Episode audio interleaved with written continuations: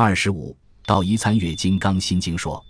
属性释门经论语录三藏之书，连编累读，广舌宣扬，多铺陈事迹，免诉渊源，尺谈因果，推展慈悲，弘扬誓愿，穷极神通。于下手修炼功夫，洗发毛髓，火候或散见，或连集，零星琐碎，难使木泥一串，为金刚般若波罗蜜经，即般若波罗蜜多心经。专研禅理，包罗禅功，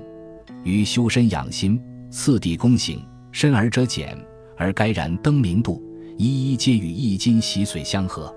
参悟考定，以穷其究竟，实践佛事修持，别无他说，道出一辙，不二法门。